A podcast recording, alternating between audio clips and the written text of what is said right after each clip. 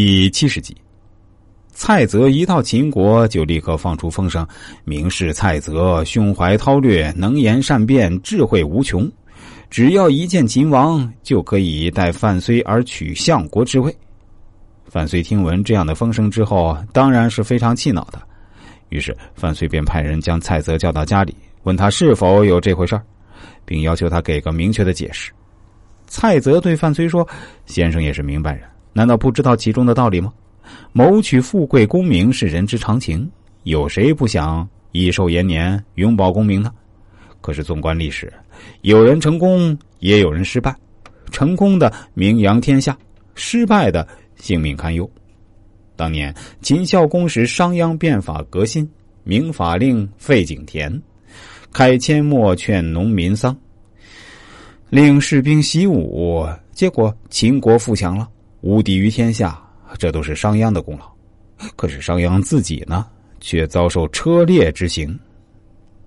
再来说说楚国的吴起，他虽然励精图治、奖励耕战、裁撤冗官，使得楚国一时强盛，无敌于天下。可他自己呢，最后却中箭而亡。还有越国大夫文仲，可谓是胸怀韬略，拯救越于危亡之中。辅佐勾践雪耻奋起，最终称霸诸侯各方，结果也落得个自刎庭前的下场。这三人都是盖世奇功，为什么他们的结局竟然会如此悲惨呢？不知道您是否思考过这个问题啊？在我看来，就是因为他们在功成名就之后，不善于懂得及时隐退的道理。先生，您觉得自己与这三位相比，您的各方面才能如何呢？范睢听完这一席话后，心中的气恼早已经得到平息了。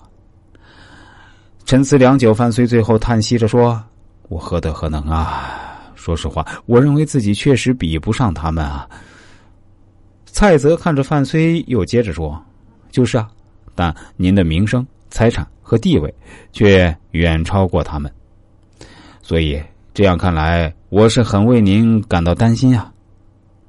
这正是范睢的心事所在。”听蔡泽如此一说，便开始虚心求教。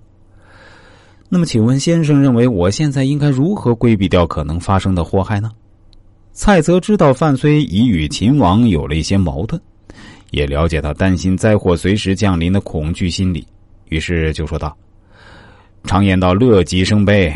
先生，您声名已出，正可谓如日中天。”在这种情形下，我认为您就应该学习一下陶朱公范蠡，因为他懂得功成身退，以德善终。不然的话，只怕商鞅、吴起和文仲的下场也会降临到您头上啊！范睢深为认同，连连点头称是。蔡泽接着说：“前车之鉴，后车之鉴，识时务者为俊杰。”先生何不趁声名正盛之时归隐山中，以终天年，让位于贤能之士呢？这样，先生既得贤见之名，也保住了自己的功名，何乐而不为呢？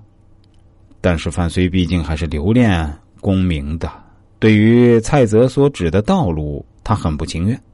但是为了保全自己，他也别无选择，只好说：“感谢先生赐教。”我听从您的忠告，于是将蔡泽留在府中，给予后代。不久，范睢在秦王面前大力举荐蔡泽，使蔡泽成为秦王的上宾，并得到重用。之后，范睢又借故请退，秦王多次挽留未成，只好允许所请，任用蔡泽为相国。在这个故事中，蔡泽正是凭借对范睢处境的深入了解，揣摩透了范睢的心理。以历史上功成身未退的商鞅等人的下场，说中范睢的痛处，动摇了他留恋名位的决心，才能以三寸不烂之舌说服范睢隐退见贤，并最终取其位而代之。